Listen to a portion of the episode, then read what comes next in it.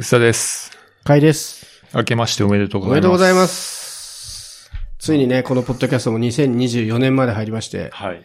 2020年の1月に始めたんで、そうだっけもう4年 ?4 目年目 ?3 年終わったってこと？はい。もう200回も超えて、はい。はい。長寿番組となりつつありますけども、はい。まあせっかくなのでね、毎年、いつも年明けてから、去年何買ったっていうのを振り返るグラミー方式でお届けしているので、あえて年初から去年買ったものをね、振り返っていきたいと思うんですけど、はい。まあ、買ったものに関してはね、ちょこちょこ番組に取り上げてるんですけど。結構言っちゃってんですよねうん。まあでも1年間を通して、こんなの買ったぞ、みたいなのをね、振り返ってみたいと思うんですけど。はい。須田さんは1年の中で一番思い出深い買い物って何がありました？一番、ちょっと最近事情が変わってきしまったんですけども、はい今年ね、前半に買って、まあ、去年かもしれないけど、一番今年ね、うん。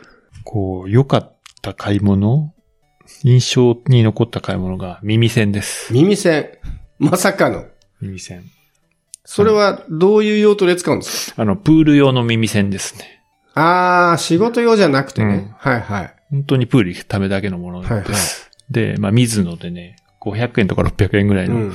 たかだか500円とか600円のものなんですけども、うん結構 QOL というか、こう、生活が良くなったっていはいう実感があるんで、これなんで早くやんなかったんだろうみたいなのが。うんプールで耳栓があると結構便利ってことですか？あのーなんか僕プール行くと、まあプールには週2ぐらいで行ってる、多い時は週2ぐらいで行ってるんですけども、なんかね、頻度を増やすとう、ん。外耳炎耳が痛くなってしまって。で、通院しはいはいて、しばらく行かないっていうのを繰り返してるんですね。耳に水が入ってしまう水が入るかかららってことなんだ。そううんはあ、なるほど。で、そうね、なんかこれバカバカしいなと思うし、まあそもそもだ体もだるくなるし。確かに、健康ね、健康のためにのために行ってるのに、病院行く羽目になっちゃうのはそうね、確かに。首肩が凝るから、あの、プールに行って、そうすると本当に、まあすぐに解消できるんで、うんまあ週1、週2ぐらい行くと、ほぼ解消できるんで行ってる。別に運動したいわけじゃなくて、凝り対策で行ってるだけなんですけども。あ、そうなんですね。運動というよりはそうか。そう。なんか、まあ特にリモート、まあちょっと言ったけど、リモートだとうんうん動かなくなるんで、まあ肩動かすとか、首動かすとかそういうのにいいなと思って、行ってたえ、でも、耳をやってしまうと1ヶ月ぐらい行けなくなるじゃないですか。うんうん。このダウンタイムはもったいないしう、んそこでガッチガチになるんで、うんやっぱり良くないなと思って、耳栓を買ってみたら、ほん、ほぼならなくなったんですよね。うんうん。その、前は半年に一回ぐらい耳鼻科に行ってたんですけども、それが一年半ぐらいは行かなくて済んだと。それめちゃめちゃいいことですね。そう。なんでこんなことをやらなかったんだっていう、こういう身の回りのちょっとしたことを改善するだけで、はいはい。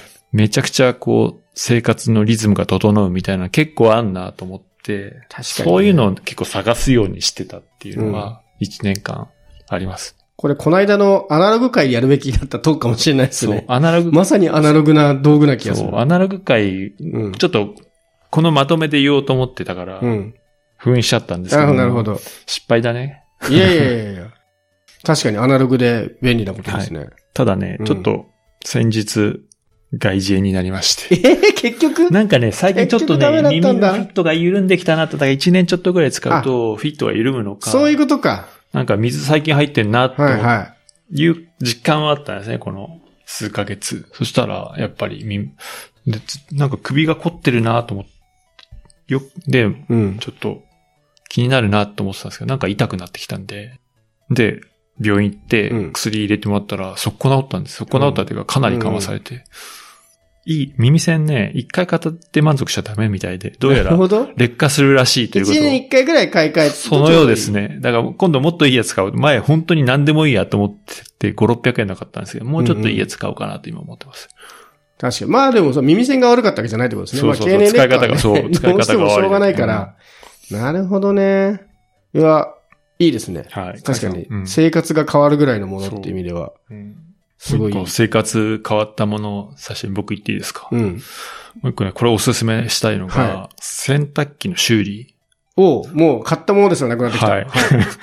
ドラム式、あ、かこれ買ったものの縛り？いえ、全然ないいですよ。ちゃんと。のもう、まあでも耳栓につながるようなこの生活の良くなる話で言うと、この洗濯機の修理は今年外せないなと思ってて。ほ結構もうね、6年か7年ぐらい前にドラパナのドラム式洗濯機を買ったんですね。普通だってね、5年ぐらいですもんね、長期保証で保証してるのね。そうそうそう。6まあもともと7長期保証ねは入ってなかったんで、まあ壊れたら買えばいいやと思ったけど、うんまああの、案の定というかドラム式でよく言われる、うんうんあの、乾燥しなくなる問題。うんうんうんうん。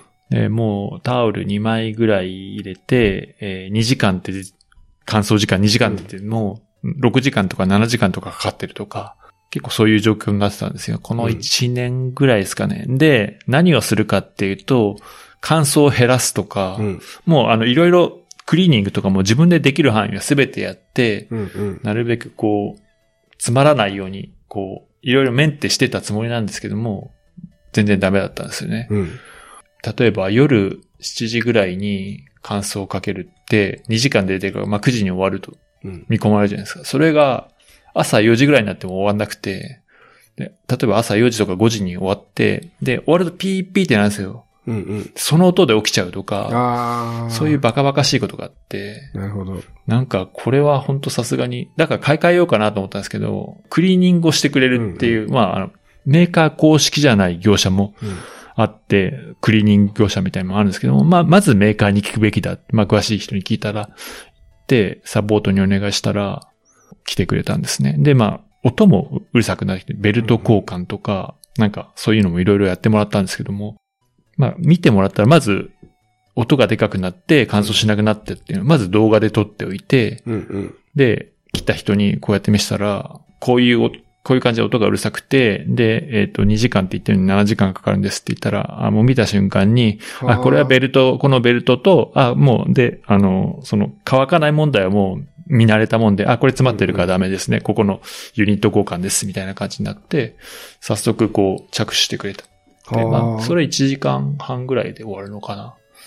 で、やってくれたら、なんとね、うんで、修理してくれて、乾燥するじゃないですか。はい。2時間って出るじゃないですか。はい。2時間で終わるんですよ。おーやっと帰ってきた。これすげえなと思って。この1年とか2年とか多分、もうなんか気を使ってたんですよね。うんうん。自分ではあんまり気を使ってるって思いはなかったんですけども、うんうんうんなんか乾かない、これだ、こんだけ入れると乾かないからタオルを2枚減らして、えー乾燥にしようとか、なんかそういう変な気を、勝手に家電の気持ちを忖度して、機械にそう対してね。そうそう、やってたっていうことに気づいて、なんでこんなことを早くやんなかったんだ。なるほどね。だから費用は3万2千円ぐらいかかったのかな？まあでも買い替えるよりは安いし、何より2時間で終わるって言っても2時間で終わるのはもう本当にこう、すごいですね。当たり前のことなんだけど、当たり前のことが当たり前にできるっていうのが、本当ありがたい。ぜひね、こう、ドラム式乾燥機が、洗濯機乾燥機がおかしくなった人にはね、あの、一旦メーカー呼ぶのおすすめです。これね、まさに我が家もそうなんですよ。前ですか？うちもドラム式にしてて、はいで、乾燥機能付き、はい。で、ちょうどね、もう6年ぐらいかなで、はい。5年保証入ってたんですよ。はい。で、5年保証入っている時からもうちょっと調子悪くて、うん。その時に言えばよかったのに、なんかはい引っ越しとかがあって、そのタイミングで。で保証書どこやったっけみたいな感じになって、よくあるあるなんですけど、はい。でそのままおそらく5年経ってしまったので、うん悔しくて読んでないっていうのがあったんですよ。はい。で、今何が起きてるかっていうと、乾燥の時に、はい。パッキンの隙間ができてしまって、はい。乾燥の熱が外にこぼれて。その間、洗濯機の周りがめちゃめちゃ熱くなるんですよね。それはね、直ちに呼んだ方がいいと思う。ね。で、しょうがないから、タオルを挟んでは、い隙間潰したりとか、はいでそれでも漏れてくるから、その時は、洗濯機のところのドアを必ず閉めておく。はい。これたまに閉め忘れると、もう部屋中あったかいんですよ。夏場とか結構地獄だったんですけどそうそう。あったかくなるとさらに乾燥効率が落ちるから。他に出ちゃってるわけですよね。うんで、そもそも暑いところだと乾燥効率が落ちるんで、うん。だからね、絶対呼んだ方がいいですよ。ねちょっと、あの、長期保証を逃した悔しさではい読んでなかったんだけど、これはなんか読んだ方が良さそうですね。ぜもう間違いなくお勧めします。いいこと聞いた。ちょっと、いい加減、呼ぼう。うん。やっぱね、家庭の、そういうやっぱ白物家電は長く使う分やっぱ、ちゃんとメンテしなきゃダメですねそうっ。すね。僕ね、そういう意味では冬が入って、はぱりこう乾燥するから加湿器いるじゃないですい。か。はい。で、今年久々にこう、1年ぶりにね、はい。加湿器出してきたんですけど、うん。で、加湿器出してきたから、ちょっとメンテしようと思って。はい。で、シャオミーのね、加湿器を買ってたんですよ。はい。で、まあ、使って結構経つから、パーツ交換しようかなと思って、検索したらう、ん。すでにね、売ってないんですよ。そんなものを。シャオミの加湿器になるものがすでにないみたそ、いうな。ないの。で、交換パーツなるものもはい、はい。調べてもなくて、うん問い合わせたらあるのかもしれないけど、はい公式にないんですよね。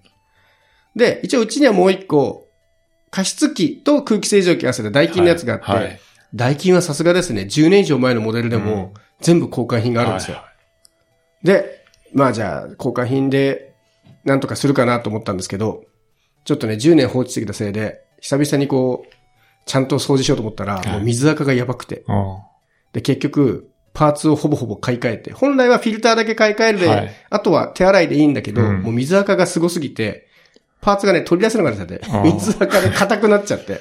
買い替えた方がいいじゃないそうでもね、買い替えるとまあまあいいお値段するんですよ。うん。僕も最初買い替えようかなと思ったんですけど、まあなんだかんだほら、白物家電って最近値上がりしません？全体的に。そうですね。で、普通に買うと4、5万とかしちゃうんで、で、パーツ最初検討したのに1万かからないぐらいだったんですけど、結局いろいろ足りなくて、まあそれでも2万かかんないぐらいかな。まあでもがっつりはい。入れ替えたんで、やっとね、綺麗な空気清浄機になりましたけど。まあこれはね、自分でメンテできる範囲だったからよかったですけど、確かに洗濯機はやった方がいいな。洗濯機は定期的に見直した方がうんおすすめです。マジで変わる。まあそういう意味ではちょっと今ね、あの、シャオミの、あの、加湿器はもう販売しなくなっちゃったんですけど、はい。僕が一方で今年めちゃめちゃ気に入っているのも、シャオミの製品でして、何ですか？シャオミのコミューターバックパックってリュックなんですけど、ほこれがね、すごいいいんですう。よ。何ですか？普通のリュック？ただのリュック。へえ。はい。で、僕ずっとリュックが好きで、うん。で、一時期は肩掛けも使ってたんですけど、うん。肩掛けやっぱり肩凝るんですよね。僕みたいに荷物多い人は特に片方に。わかります。だからもう一時期ずっとリュックにしてて、で、昔一番気になるのは無印のリュック。うん。でめちゃめちゃ軽い。うん。その上、容量も結構入るっていうのですごい好きだったんですけど、うんまあ、ちょっと難点を言うと、機能性がほとんどないので、はいポケットが少ないんですよね。うん。だから、カバンの中の整理をある程度自分でやらないと結構、物が入らない。はい。で、結局僕の場合は、無印のバッグにバックインバッグを入れて使ってたんですけど、うん。そう足すとね、結構重さが結構いってしまうんですよ。はい。で、ある時に、もうちょっと多機能で軽いカバンにした方がいいのではっていうので、うんいろいろ探してる中、たどり着いたのがね、このシャオミーのコミューターバックパックなんですけど、おー、3680円。めちゃくちゃ安い安いじゃん。まずね、値段がやばい。値段がめちゃくちゃやばいんですけど、へで、これね、重さがどこにも書いてないんですけど、相当軽い。空の状態で持った時に、多分無印と同じぐらいの手応えだったんですけど、で、ポケットもいっぱいついてて、ーうん。で僕が一番リュックタイプで必須だなと思ってるのは、背面にあるベルト。うん。これがあると、スーツケースにこう一緒にはい。固定できるんですよね。それとあとサイドにポケットが最低1個欲しくて、うんそこに傘とか飲み物とか入れたりするんですけど、っていう機能性がありながら、ポケットが中にもいろいろ入れるとこあるし、隠しポケットもあったりで、これね、めちゃめちゃおすすめですね。あのは、軽いリュックで多機能を求めていくと、はい僕の中ではこれね、久々に出会ったもう、しばらくこれでいいと思える。確かに、見てないけど、これは安いな。うん。素材がね、ちょっとね、うんやっぱり薄いはい。ので、耐久性はどうかわかんないけど、まあ、壊れたらもう一回これ買い替え直してもいいかなっていうぐらい。いや、ででもパソコンもシャシャオミないんじゃないですか、もう次は。いやー、だからね、かいもうこれ、在庫しとこうかなって思うぐらい気に入ってます。あ、本当ですか。でちなみにシャオミは結構バッグ作ってて、僕昔からね、シャオミのバッグ気に入って、アリエクで買ったりとかしてたんですけど、えーシャオミもう一個ですね、一段ちっちゃいバッグ作ってて、うん。そっちはね、2000円ぐらいで買えるちっちゃなバッグなんですけど、うん。これがね、またなかなかすごくて、これ、リンク貼っとくんで、でも実物見ないとわかんないかな。すごいちっちゃなバッグなんですけど、見た目に反して、MacBook Air 13インチがスポッと入っちゃうちっちゃなバッグがあって、ちっちゃい割にいろいろある。で、こっちもね、安いんで、生地がペラッペラなんですけど、外に行くときに軽いバッグで、たくさん詰め込みたいって時はね、ものすごい重宝しますね。なんか僕の中でね、シャオミはね、バッグメーカーなんですよ。バッグ 屋さんなんですよ。で、今、これも配信する頃には終わってるんですけど、年明けちゃってるから、はあの、渋谷に、シャオミがポップアップストアを作ってまして、日本初とかかな？そうなんだ。うん。期間限定の。やった、シャオミのバッグチェックできるわと思って行ったら、バッグなんか何持ってなかったですね。もう、プロジェクターとか、スマホとか電化製品ばっかり。あの、単価が高くて、こう、うんマージンが厚いやつを。うん。いや、でもバッグこそね、パッと見で買ってしまうから、あったらよかった気はするんだけど。なんかね、10万円のがいっぱいある中で3000円とか4000円が出てきたら、なんかこれ買って帰るかってなるよね。うん。僕の生活変わったで言うと本当このバッグですね。確かに。これはね、ででかくていい。でか、なんか近所使いとかにも全然いけますうん。これはね、おすすめです。ビジネスバッグでもいいし、いいなあと、無印のバッグはね、すごい大人気すぎてみんな持ってるんですよね。はい。であと、その後ね、機能性を重視して、なんかね、よく SNS で見るリュック、は知ってます？い。わかんないです。広告でめよくっちゃ、そう、めっちゃ SNS 広告で出るリュッああ、知ってる知ってる。ク。うん。なんかそういうのあるよね。あれ買ったんですよ。はで、悪くはない。重さ的にも、うん。まあ、ちょっと重いんだけど、無印のバッグにバッグインバッグ入れるプラスアルファぐらいだから、まあいいかなと思ってたんですけど、ちょっとね、容量が少なかったんですね。機能が多すぎる分、あんまり物が入んなくて。うん。で、これも、僕、だからちょっと満足しきれずに、結構良かったんですけど、でもね、このね、シャオミの、もう、物量が入るところが本当に、それでいてこの値段。お試しで買ってちょっと失敗しても後悔しないぐらいのね、お値段、おすすめです、ね。何色ですかこれ？えっ、と、ブルーだね。だ、ん？ライトブルーかなかな？うん。被らないようにしよそうですね。買うときはち、ょっと恥ずかしい。かぶんないようにしといてください。ライトグリーンかなうん。楽天ではブルー。これはね、グレーが売り切れてるそう。確かに僕が買うときも色が2個ぐらいしか選択肢がなかった気がする。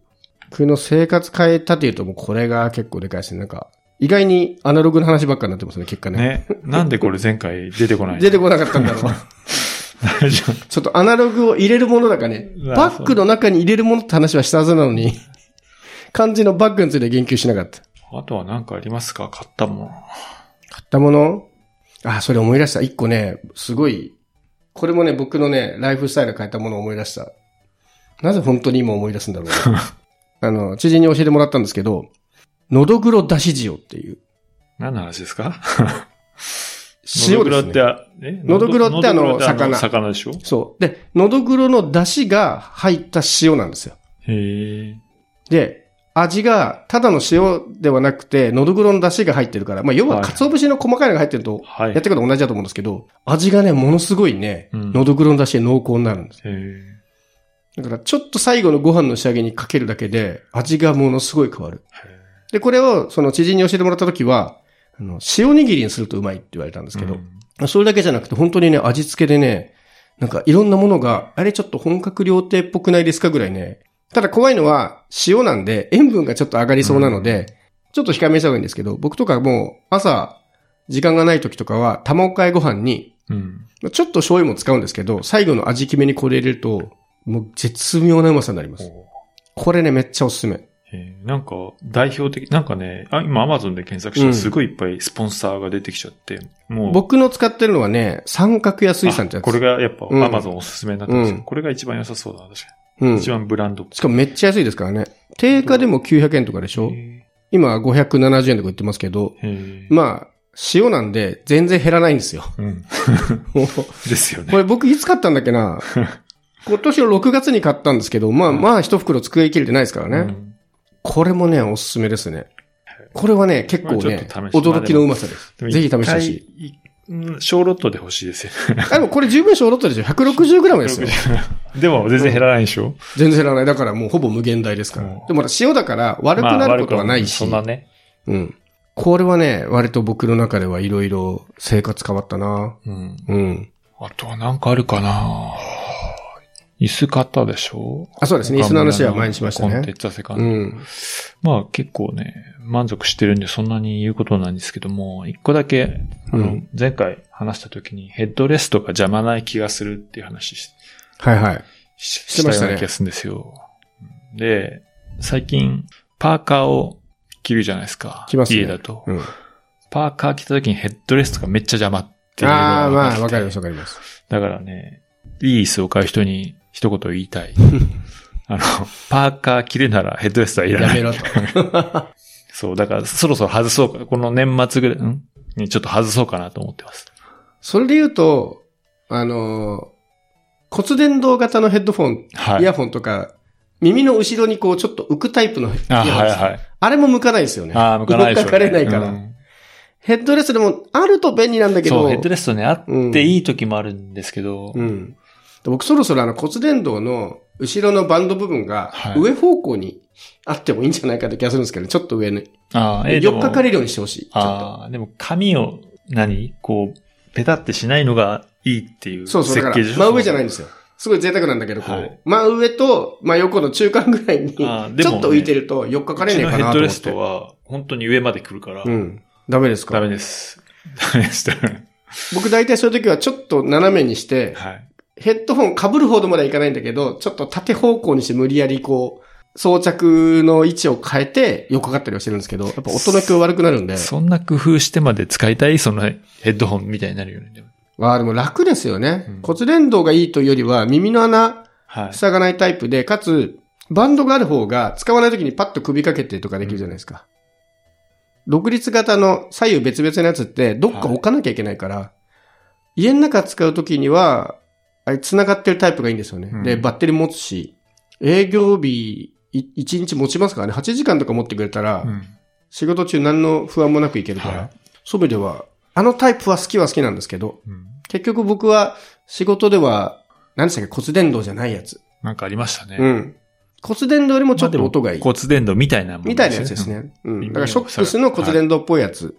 家の中にいる時はもうほぼそれで、はで、マルチポイント対応なので、iPad とパソコンつなぐようにしといて、iPad でポッドキャスト聞いたりとかしつつ、パソコンでビデオ会議するときにはそっちに切り替えるみい。たいな。使い方します。ちなみにビデオ会議はそれで出てます？出ちゃってます、もう。ああ、うんなんかこういうマイクとかは出してない、最近。あ、マイクは使ってますよ。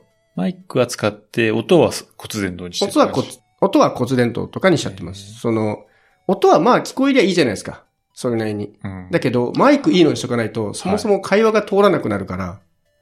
それは多うん分、単にマイクへのこだわりだと思うんだけど。うん、でも、マイクの音質悪い人がいた時にミーティングすごいやりづらかったりする時ありません、はい。極端に音質悪い人いると。はい。最近ちょっと悩んでるのは外出先のマイクどうしようかですね。あ外出先はさすがに僕めんどくさがって、ワイヤレスイヤホンにしてるんですけど、あはい。ワイスイヤホンでしょ、普通。うん、でもたまに、あ、なんか音質悪くて伝わってないなって時があるんですよ。ああ。まあね。もうちょっ外出先だとからしょうがないんじゃない？く、口元まで届くマイクとかにすれば多少変わるだろうから、マイクの難しいとこって自分で音わかんないじゃないですか。真面目に録音すそうですね録音すればわかるんだけど、そこはね、ちょっと、そろそろちゃんと改善しようかな。外に行くと手抜きで、ワイヤレスヘッドホンばっか使ってるんですけど、はい。ちょっと持ち歩けるようなマイクとか考えた方がいいかなって最近反省しております。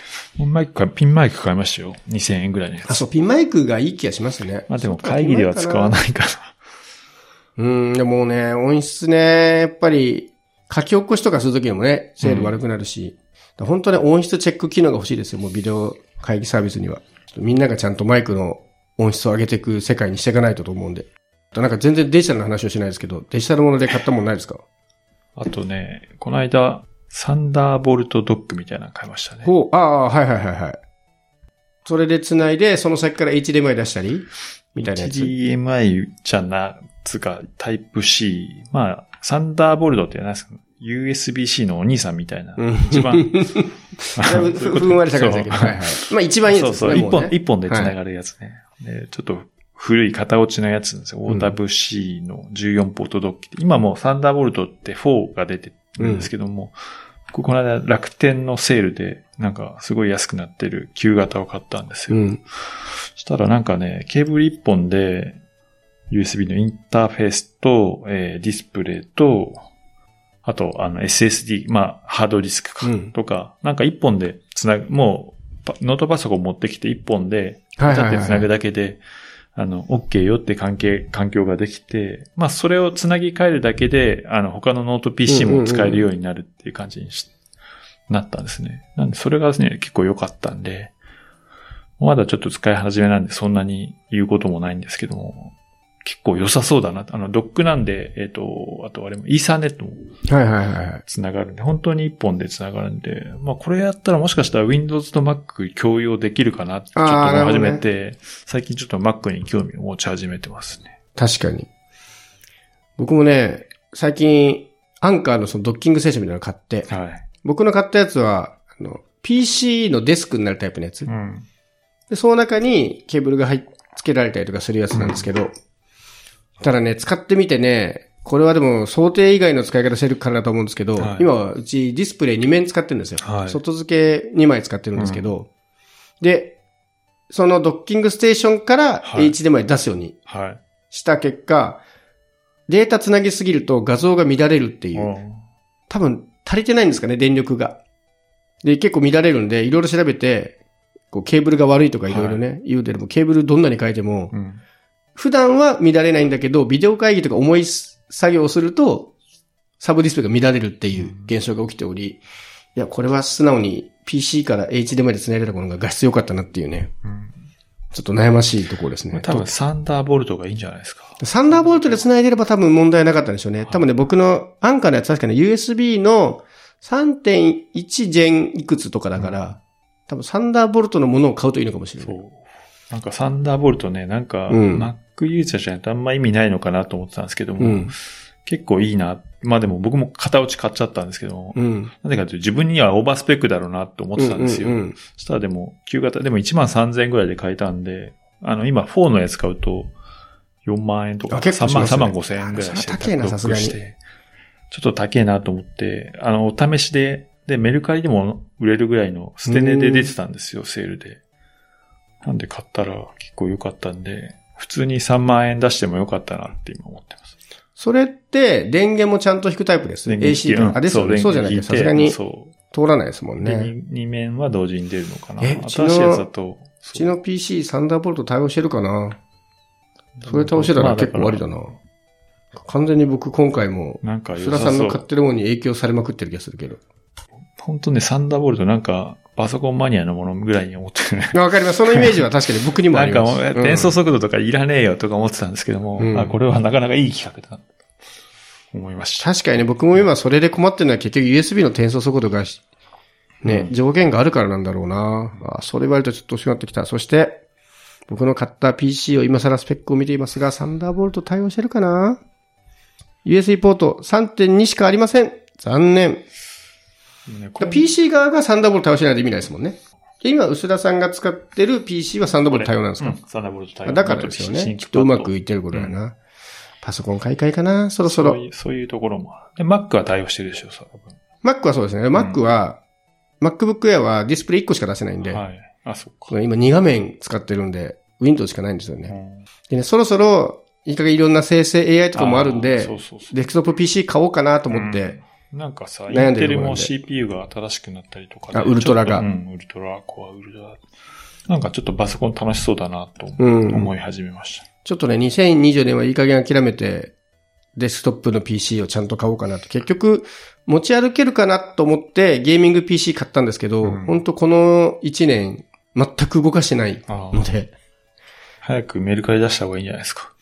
まあねうん。そう、あとね、この、なんだっけ、サンダーボルトのドック OWC のやつも、楽天だけでセールになってたんですよ。へえ。ちょっとこの間言ったけど、楽天カードを作ったあ、そうかそう。か。で、しかも、えっ、とね、これ、サンダーボルトのドック13,500円だったんですけども、1年間どうやら楽天市場で使ってなかったらしくて、うんうん1年使ってない人には1500円クーポンってがついてきて、へえ。面白い。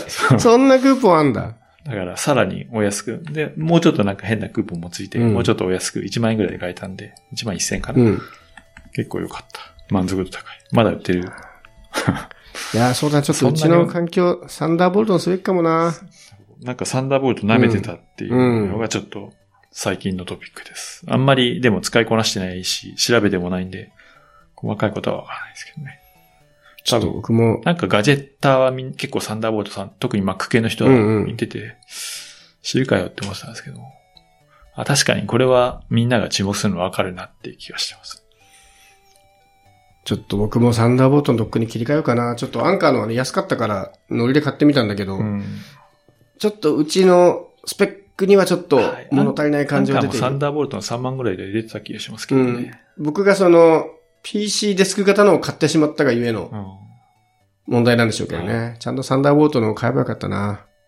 PC 側がサンダーボルトを対応しないといけないかもしれないから、ちょっとそこは調べてるんですけどちょっと調べてみます。う。うん。なるほど。なんかありますか？買ったもん。お気に入りのもの。気に入りか。最近もう楽天ばっかだからな、僕が買ってんの。でも楽天カードを使ったらちょっと世界が広がりましたね。うん それはよかった。楽天でも売ってるクーポンつく、ああ、買っていいや、みたいになるから。自転車買ったけど、うん。言うことないもんな。え、なんで自転車めっちゃ言うことあるじゃないですか。いいじゃないですか。小田人さんがゲストに来た時に、あ、はいはいはいはい。トレックの10万円ぐらいのバイク、あの、クロスバイクを買いました。すごい、10年ぶりぐらいに買い替えたから、うん。めちゃくちゃいいなと思って。乗ってます、乗ってます。それは街乗り買い物行くとかそういう街乗りですね。ね。街乗りと、あと、たまに近所一周、公園の周りを回って、そういうスポーツ的な使い方もしてるんもですね。一応できる。あの、うんなんだろう、家に一日いる時とかにちょっと背筋というかをほぐすぐらいな感じで、うん2キロ、3キロぐらいかな、走ったりとかしてるわけですけど、ね、ディスクブレーキなんですよ。あ、出た出た、ディスクブレーキねディ。スクブレーキ結構満足してます。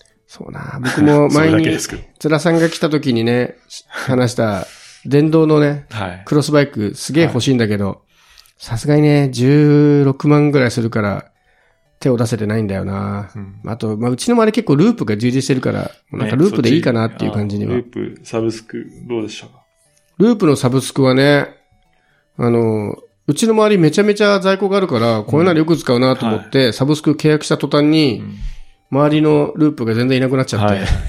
まあね、みんなサブスク勢が多いってことでしょう、多う分。ん、すごい乗る人増えましたからね。うんでもね、ここ最近ね、また増えたみたいで、えーポートが増えたのかなえっとね、ポートは増えてないんですけど、はいうちの近くにね、十数台止められる結構でかいポートがあるんですけど、えーあはいそこに一気に5、6台納車されてて、えーで全部あの新型だったんですよ。はい。あの、歩行者スピード出せるやつ。はいはいその歩道に乗った時には6キロ以下に抑えるモードがついてるやつが、一気に納品されてたんで、台数頑張って増やしてるのかなっていうのと、もともとね、今度新しい法律では、はい。歩道に乗るときはちゃんと6キロで走れる機能をつけなきゃいけないけど、はい。まあしばらく猶予期間で、うんその機能がないのも走っていいっていうことだったじゃないですか。まあね、その猶予期間を前倒しで新しいのを入れ替えてるのかなという気は。ちょっとしましたけどね。まあちょっと現実はわかんないですけど。またちょっと最近増えてきたんで、また買いました、サブスクプランは。おおなんかもうね、終わっちゃうみたいだけど。うん。でもあれ今度はちゃんと月額料金プランで始まるんですよね。と思思われますけど。うん。毎回、あれね、こ今のサブスクプランね、クーポンで追加する仕組みになってるから、ちょっと面倒なんですよね。はいまあ、。毎月課金してくれるから楽は楽だし、あと、今サブスクプランが3000円出すと、毎回どんなに乗っても30分無料っていうパターンか、えー毎回乗れるに100円割引くプランがあるんですけど、はいこれ100円割引くはやっぱちょっとそんな使い方が変わんないんですよ。微妙っねまあ、よく乗る人は契約してもいいかなぐらい。はいただ500円だから、多分5回ぐらい5回乗れば回収できる。うん。ちょうどいいっちゃちょうどいいんだけど、使い方が変わるまでいかなくて。そうですね。ね、3000円払うと、うトータルは多分、それ払わなくても3000円分ぐらい収まってる気はするんですけど、もうどこでも乗る気になるんですよね。はいはいほんのちょっとした距離でも、ううんちはね、家を出て徒歩何歩 ?30 歩ぐらいのところにポートがあって、あでそこに置いてあると、そこに乗って、もう自分家の駐輪場より近いんですよ。あ。はい。そっからそうそう使いますそこからコンビニも行けるし、ね。はい。駅に行く途中にもポートがあるから、本当にめんどくさい時とか、荷物がちょっと重いとかいう時は、駅行く途中のうん、たかだか数分歩けばいい距離も乗れたりするっていうので、ちょっとね、ライフスタイル変わる感じはあえー、るんで、おポートがむちゃくちゃあったら、サブスクはなんか、いいですね。ーうん3000円払ってでも、そういう時に乗る気になるって意味ではなんか3000円払う価値はある気がする。まあでもあれじゃない、3000円安すぎたんじゃない？多分その。あー、使われすぎたのかな。次はもうちょっと、こう、高くなっちゃうんですかねですか ?5000 円とかなる。5000円だったら微妙じゃないですか。5000円はね、ちょっと、うん、ね使わないかもしれないですよ。ね。おそらく値段出しちゃったから、さすがに一気に上げできないから、はい3000プランは、無料の上限が決まるとかじゃないですか、その、無料で乗るのは何十回まで。ああ、そうかもね。それはある、ありそうですね。それぐらいならまあいい気はする。うんそんな何十回も乗らないから。ねぐらいで、あまりに使う人は5000円とかにしてとかはいぐらいで落としてくれれば、はい。面白い使い方できる気しますね。あれですね。楽天モバイルみたいにすればいいんじゃない？うん。ね。ああ、そうね。勝手に変わってくるのがめちゃめちゃいいですね。あとはまあそれで言うと、近所のポートにこう予約プランとか欲しいですけどね。せめて1日前でいいから、明日この時間に使いたいっていうのがああ、できると嬉しいそれは高いんじゃない？高いとは思うけど。あの、タクシーとかもだいぶ高いじゃないですか。500円とかまあ確かにね600円とかプラスするみたいな感じ。そうタクシーといえば、これも多分期間限定だと思うんですけど、はい僕最近ウーバーよく使うようにしてて、はい。なんかね、これはその試合のとこで聞いたんですけど、はいウーバーって必ず目的地決めないと呼べないんですよ。そうなんだっけ、うんループみたいだ。うん。で普通の GO とかは、とりあえず呼べるじゃないですか。はいはい。でも結局タクシーの運転手からすると、うん目的地決まってるが、迎え、迎えたくなるんですって。ああ、そう要は、行ったはいいけど、はい本当に近距離の客もしんないし、ああ、はいはい。あ、この客結構乗ってくれるなと思ったら取ってくれやすいってことか。あの、タクシーの運転手さんが。そうそうそう。っていう話を聞いて、最近ウーバー使ってるんですけど、はい。ウーバーが最近、プレミアムっていうプランやってて、はい。あの、ちょっと贅沢な車はい。なんか乗り心地がいいうん高級車なんですけど、それがなぜか今すげえキャンペーンやってて、なん。かね40%引きとかにしてくれるんですよ。そうなんだ。体験プランで。これいつまでやってるのかわかんないですけど。で、僕ほら、この間、ポッドキャストウィークエンドはい。で使ったじゃないですか。うん。で、もう機材が大きいから、もう諦めて結構いい値段したんですけど、はいで、定価がね、7000円超えのところがは5000円切りましたね。い。へえ。で、僕、てっきり、有料プランに加入しちゃったんじゃないかと思って、はい勢いで。うん。めちゃめちゃ調べたんだけど、単純に今そのプレミアムっていうラグジュアリープランうがん。体験のために安くしているらしくて、へえ。これ多分普通に GO とか使える全然安いかもしれない。そうなんだ。ウうんーバー最近使おうと思ったことないでしょ海外で使うものってイメージになってる。でもね、結局、ウーバーで呼んでも、うん。あの、ウーバーの中にウーバープレミアムとタクシーっていうのが分かれてるんですけど、はいタクシーで呼ぶと、普通に GO のロゴのタクシーが来ます。ああ、まあそれはそれで全然大丈夫です。だから、配車の数的には十分ある。ああ、そうなんだ。で、ちょっと時間かけてでも、はいちょっと贅沢な車に乗りたいみたいなはい。時にはプレミアム使う。なまあ数少ないんで、この間も朝乗ろうとしたらプレミアムがなんか安かったんだけど、はい。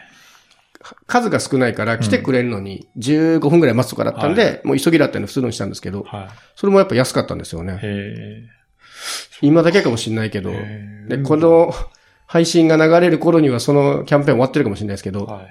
まあでも最近 Uber 使うってあんまなかったね。もうんう Go、基本 Go じゃないですか、今。基本 GO ですね。Go、S ライでもそんな使わないですよね。うん。でも GO はなんかね、予約してみたら、なんか何分遅れますとかが来たりとか、あーしょうがないと思うんですけど、混んでるから。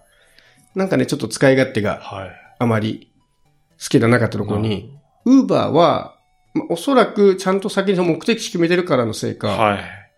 あとはあの、評価制度みたいなのも結構ウーバー厳しいじゃないですか。はい。すごいちゃんとしてるイメージがあります。えうん。これは完全にあの、N イコール1の感想でしかないですけど、割と今ね、ウーバーは穴場でおすすめですねー、。おーうんなるほど。いい情報じゃないか。うんあんま買ったものじゃないね。ね、全然、買ったものの話をしてることは全然変わっていった。か別に買ったものなくて。いいと思います。ははい。まあ、そんなこんなね、2014年も淡々といろんな買ったものとか、好きなものの話をしていきたいと思うんですけど、ちょっとね、僕は2023年の反省としては、うん。映画を全然見なかったので、ちょっと今年は映画を少し見ていきたいな。はい。買い全マイナスワンでしょ。ったな。そう、まずね、マイナス、あ、そうね。まずゴジラ見てないですからね、まだね。はいこの後に及んで。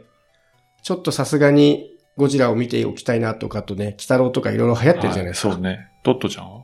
トットちゃんもね、話題になっちちょっとね。ね、気になって、僕トットちゃんね、本子供の頃読んだことあるんで、はそれもあってね、結構名作とか言われてますよね、アニメもね。なんか話題になってますよね。うんそういうの見ないとなと思って。そう。なかなか最近ちょっと仕事忙しいって言ってかまけたんですけど、うんやっぱね、映画見るの、いろいろね、考えることもはい増えるんで、割と大事にしてるんで、ちょっとね、2024年は映画の話を増やしたい。